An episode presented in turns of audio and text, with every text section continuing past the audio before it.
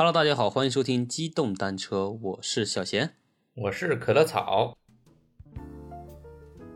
哎，今天又是可乐草啊！我们已经连续第二期单车的主讲人变成了那个草哥。啊，嘿嘿，这里边有一个悲伤的故事。为什么是草哥呢？其实啊，今天我们有一件隆重的大事儿要宣布。那这件大事儿呢，比如应该我们机动三轮三人组，对，包括我们的夹鸡腿，嗯，我们三个人一起啊，把这个事儿很有仪式感的，我觉得我们一起参与一下。但是呢，我们夹鸡腿儿腿哥，由于他身处上海，身处疫情的风暴中心，他的小区被隔离了。对，就是大家应该也知道我们的情况。当然，我也是在上海啊，不过我这边的那个情况还好点，我也没被隔离。然后好在呢，我这边也能和那个草哥能远程连线，所以说我们的节目呢，就是是短暂的停更了这一个多星期，对吧？后来我们就临时的又捡起来，继续我们的一个是的，是的。故事的一些 制作。嗯，所以之前，哎呀，这个腿哥真的他是非常的遗憾啊！本来他马上就要解封了，完了他们小区不幸又有一个这个业主，他的一个邻居又续上了阳性了，完了他们小区又把这个隔离时间又给续了十四天。对，那又延长了，所以说可能未来的好几周，对吧？大家都可能听不到腿儿哥的声音。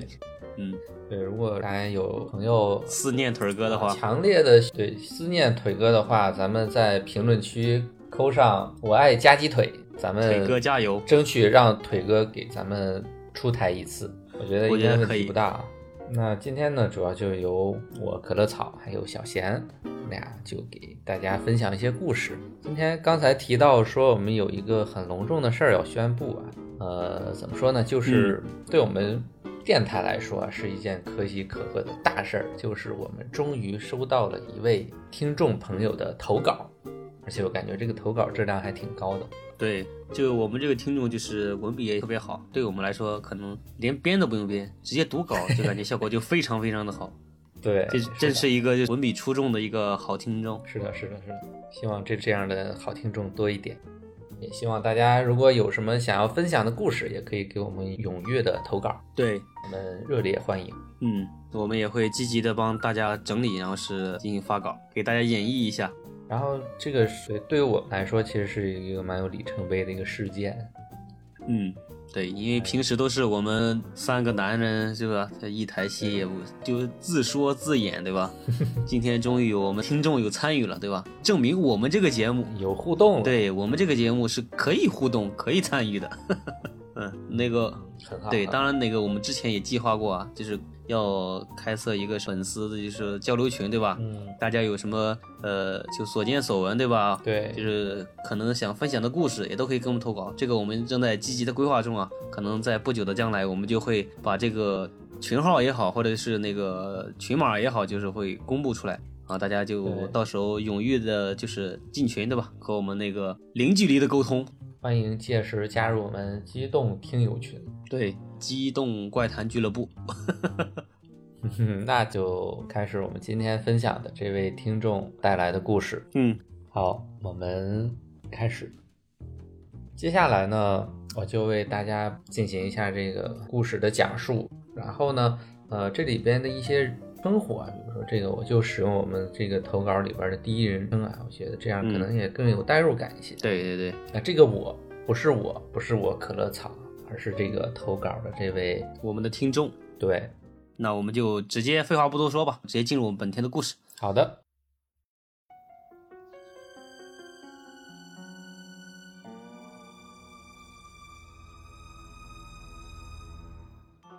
故事发生在我和我妹妹两人身上。我们两个人呢，都是别人嘴里的那种阳气不足的那类人，经常会遇到一些奇奇怪怪的事儿。先说我妹妹啊，嗯零七年，我妹妹开始上高中，她的学校地理位置特别差，在殡仪馆的隔壁，就是挨着殡仪馆。嗯关键呢，他们学校是寄宿学校，一周呢才回来一趟。他们同寝室有四个女孩，在整个三年过程中呢，都遇到了很多奇怪的怪事儿，比如说半夜里边寝室忽然响起那个手机铃声，问题是他们都不能带手机。那室友四个女孩就翻遍了寝室，也没有找到手机，而铃声一直回荡在房间里，但是却无法定位手机的位置。哎，这个听着就蛮怪的，就是说这个手机一直在响，但你不知道它在哪儿，对，蛮诡异的。就是它这个就感觉，你就别说那个是手机响还找，就一响我就感觉人就毛了，对吧？因为你想，他寝室不让带手机，对吧？几个人都都没带，对吧？对，寝室里怎么可能会有手机响？是的，他们几个人还挺胆大，还找一找。嘿，我现在 甚至在想，那个手机的铃声是什么铃声？会不会是那种很诡异的？那就更瘆得慌了。这个，我现在脑海里第一个铃声就是之前过年前看的那个什么开端的那个。那这个是一个怪事儿。嗯，接下来还有啊，嗯，比如寝室里的座机会突然来电。电话号码呢显示是寝室改的杂物间，就是说，那你这在这个座机里边的来电啊，显示是杂物间来电，嗯，但是呢，那个杂物间里的电话线早已经在改成杂物间的时候就剪掉了，就那个电话线它是不通的，嗯，据说呢，他们那边很多寝室都接到过类似的电话，但是接起来呢却没有任何的声音，就非常的诡异，嗯。最恐怖一次呢，是发生在高二啊，这这个真的很恐怖啊，这个真的很恐怖。我我看的时候觉得也挺瘆得慌的。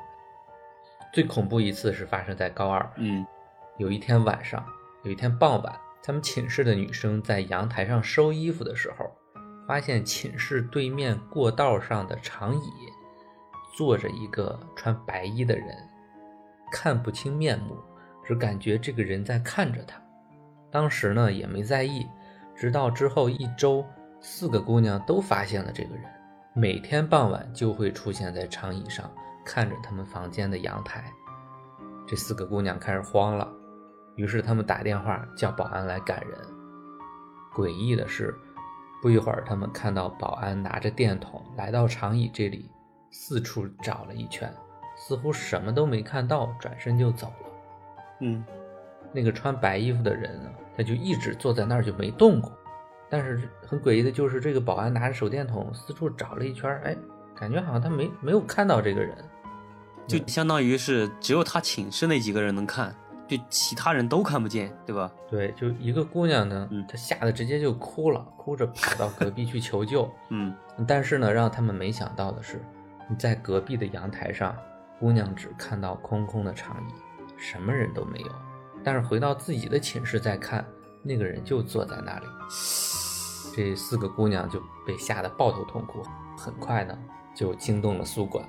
嗯，宿管上来后一听这个事儿，然后还去两个房间，就按照他们的描述去看了一下。嗯，就很果断的拉着四个女生就下楼了，同时让他们通知家长过来接人。宿管呢还联系了学校，很快来了个道士。啊。等我爸赶到学校，嗯，就看到道士和宿管正在和其他家长交谈，让我妹妹以及她的三个室友最近不要住校，等到可以回校居住了，然后再让宿管去联系他们。嗯，同时呢，让家长准备一些这种辟邪的金器啊，还有玉器。嗯，那一次把我妹妹吓得不轻。后来我妈。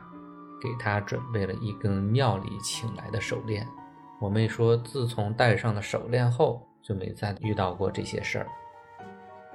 啊，然后刚才呢，都是讲的这位听众呢，他妹妹的一些这种诡异的见闻。接下来开始讲我们这个听众朋友他自己遇到的一些事儿。嗯，好，讲讲我遇到最记忆犹新的三件事儿。以前我工作单位很远。路上坐车要两个多小时，每天我都是五点二十起床去上班。有一天照常起床，因为感觉很渴，就去厨房喝水。当时是夏天，天已经微微亮了，所以都没开灯。嗯，我喝完水转身准备出去，突然看到厨房门口站着一个穿黑衣服但是看不清脸的高大男人。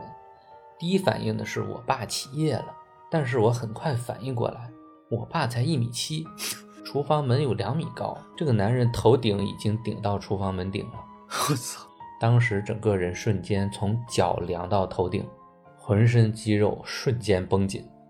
我就这么跟他相距大概两米左右，面对面一动不动地站着。嗯大概过了一分钟，我下意识地眨了一下眼，那个人就随着我眨眼消失了，我整个人就松软了下来。我这才发现浑身已经被冷汗湿透了。我外婆懂这个，后来听她说这只是个过路的，让我不用害怕。嗯，这这 这个就挺挺挺诡异的，此过路的非彼过路的。对，而且就是以前好像也听过家里老人说过，就经常能碰到这种，对吧？对过路的这种东西，然后是也就是会冲撞你一下，就吓你一跳。对，但是就很奇怪啊，就是说为什么会让你看到这个，也是也是个很奇怪的点。灵异的地方。嗯然后，对，接下来我们再讲第二件事。我平时休息呢，喜欢骑车出去运动。有一次晚上，我骑出去锻炼，计划是二十公里短途。那天我选了一条没怎么走过的路线，要途经我妹的学校，也就是火葬场，还要经过一个村子的慰灵堂，也就是村里存放故人骨灰的地方。但是我当时不知道有这么一个地方，而且导航也没指示出来。这个地方很诡异，就建在自行车道的路边，门口有棵遮天蔽日的大樟树，嗯似乎呢还是棵古树，然后树下呢种了很多这种灌木的绿植，把嗯这段路和外面的快车道完全给隔开了。路上的汽车的灯光完全照不进来，而且路灯也是坏的，真就是黑的伸手不见五指。能看到个很诡异的画面，就是前方远处橙色路灯照亮的马路，后面也是灯火通明的马路，唯独我面前看到一棵巨大的樟树和路边的房子一起围成了一个黑暗的隧道。嗯，就在即将通过黑暗到达光明的时候，嗯我就感觉四周突然的异常的阴冷了起来，心里就觉得要糟。嗯随后后腰上啊，感觉到了刺骨的冰冷，就像有一块冰落在上面一样。当时硬着头皮往前狂蹬，想要逃走，那感觉就像背后有人扶着我的腰，坐在我车的行李架上。我顶着恶寒往前骑，一边骑一边跟疯子一样自言自语，大概就是说我只是个路过的，我跟你无冤无仇，不要来搞我。如果是搭车，你到地方自己下。就这样骑了四十五公里，在路过一个十字路口时，突然背后一松，之前所有的不好的感觉都消失了，知道是走了，我也就回家了。回家后背疼了好几天，其他也倒是没啥事。啊，这是第二个 诡异故事。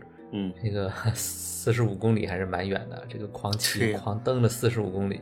我以前也骑行嘛，骑行四十五公里真的是一个很远的距离。是啊，就我当时一下午，基本上我四十五公里得骑仨小时。这个，会不会咱们听众给记岔劈了？可能四十五里。呃，你看，你按照他的描述，他计划是二十公里的短途，哥们儿也是个常骑行的人，二十公里短途。，对，所以我觉得四十五公里可能对他来说也不算什么。嗯，可能就是比平时多一点，对吧？二十公里对人家来说就是短途骑行。对，关键是如果说你真觉得后背冰冷，有人扶着你的腰，但你不知道是谁，还挺冷的，对，你已经懵了。嗯你骑一百公里都有可能。嗯那我们接下来第三个故事啊，我们这个听众朋友第三个故事，嗯再一个就是比较凶险的了，应该是在一一年，也是我唯一一次遇到这么危险的事情。那年冬至，冬至当天，我回绍兴老家上坟。当天由于坟地里要放鞭炮，由于是新坟，地方不大，我们在放鞭炮的时候呢，人就都退到了四周。我当时也是不注意，就退到了别人的坟圈里边了。嗯开始只是觉得这里山风很大，有点冷，其他都没多想。晚上回家后觉得很累，很想睡觉。在上二楼时，才走了半层就觉得浑身发冷，全身酸痛无力，心跳加快，当时以为是太累了，回家简单洗了下就躺下睡觉了。当晚浑浑噩噩，好像做了噩梦，又好像没睡觉。一会儿好像站在山上，一会儿又好像在床边，反正脑子混乱不堪。第二天我闹铃响了，我没能起来关闹铃。我妈发现不对，就来房间看我，结果看到我黑着脸，表情很痛苦的在床上挣扎，把他吓得够呛，赶快拉着我爸把我往医院送。当时整个人就是半梦半醒，脑子就像一团浆糊，就这样折腾到了医院。嗯，天也慢慢亮起来了，我这时才开始清醒过来，很难受，很痛苦。在医院做了系列的检查，除了妇科，其他科室都检查了，血抽了好多，啥都没查出来。后来一个医院返聘的老医生说，可能遇上什么脏东西了，嗯，让我回去找人看看。然后回去，我妈呢就联系了外婆。外婆是这天是凌晨来的，由于到了晚上，我就啥都记不清了。后来的事情是听我妈说的。那天凌晨呢，外婆来了后看了看，就让我妈去准备香烛纸钱。天还没亮，外婆就拉着我妈到楼下烧纸，一边烧一边念叨，大概无非就是小孩不懂事，无意冒犯，高抬贵手之类的。嗯，然后话锋一转。类似威胁一样的说：“我爷爷生前呢是当兵打仗的，那边坟地里还有他好多战友。要是你真对我不利的，下边也有人，你不要太过分。”说完，把香往地上一插，然后我妈看到香的烟慢慢聚拢起来，成了个人形，一直不散，直到纸钱和香都烧完了，人形才散了。我外婆说：“这也是个可怜人。”应该已经很久没有人去祭拜了。嗯，我当时走进了他的坟圈，哎，这是坟圈还是坟圈？坟圈子吧？嗯我当时走进了他的坟圈，又走了。他想要祭品。嗯，当天早上我醒来就感觉整个人都舒坦了，很快身体就好了。第二年我去祭祖的时候，特意问守山的人关于那个坟头的事情，才知道。那户人家，他们的后人很早就离开了村子了，至少二十年没来了。我妈听了，也就从我们带的贡品香烛里匀出了一点去供这家坟了。这第三个故事，这个就 有点灵异了。对呀，啊，尤其是这个这个香烧完了变成一个人形，蛮诡异的，就有点像林正英的电影。而且这个外婆。外婆是第二次出现了，感觉这个听友外婆不简单啊。嗯，很懂。对他之前就外婆在当他遇到一个很高的黑影的时候，外婆就说这人可能只是个路过的。嗯，一般老人可能对这些事情都比较了解。对，好多家里的老人都可能是都懂一点儿这种门门道道的。啊，然后我们继续。嗯，我住在杭州，杭州的一个朋友啊。从小算命的都说我是体质特殊，很容易惹事儿，还说我跟佛家有缘，去庙里逛逛能碰到老和尚送佛珠。我妈去西藏能碰到活佛出世，还硬要塞给我妈两条手绳和一颗似乎是舍利子的东西，说是保护我家人平安的，还说那颗疑似舍利子的，在家人遇到大难关过不去的时候。就吞了它就可以逢凶化吉，旁边的信徒都趴了一地，人家活佛看都没看一眼，唯独我妈回来时，身边的人都看她的眼神都跟看什么似的，弄得他都不好意思了。没想到后来在一三年时，我遇到大病，差点就过去了，当时已经病危了。我妈这时才想起来活佛送她疑似舍利子这样的一个事情。然后想起来这事儿以后呢，就给我吞了那颗当时活佛送给他的东西。然后一一个礼拜后，我就活蹦乱跳了。先说这么多吧。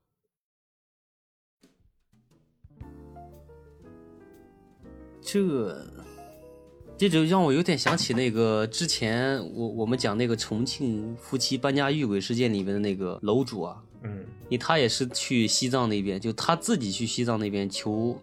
就找活佛求那种宝物嘛，嗯然后是就是有一个老活佛把他一个算是密宗的一个法器给他了，可能这个之前的那个楼主和咱们这个今天这个听友啊，他们都是属于那种有缘人。对有缘人，然后是那个就容易得到这些法器和宝物。我也想得到，感觉这个听众朋友文笔还是很不错的，对，嗯很连贯，而且前后有呼应，精品。好，感谢这位听众给我们分享的他的一些几个故事，对一些灵异的故事也好，经历也好。对，当然也我们也希望这个我们这位听友啊，就是就从我们投稿开始啊，以后就再也碰不到这些东西了，对吧？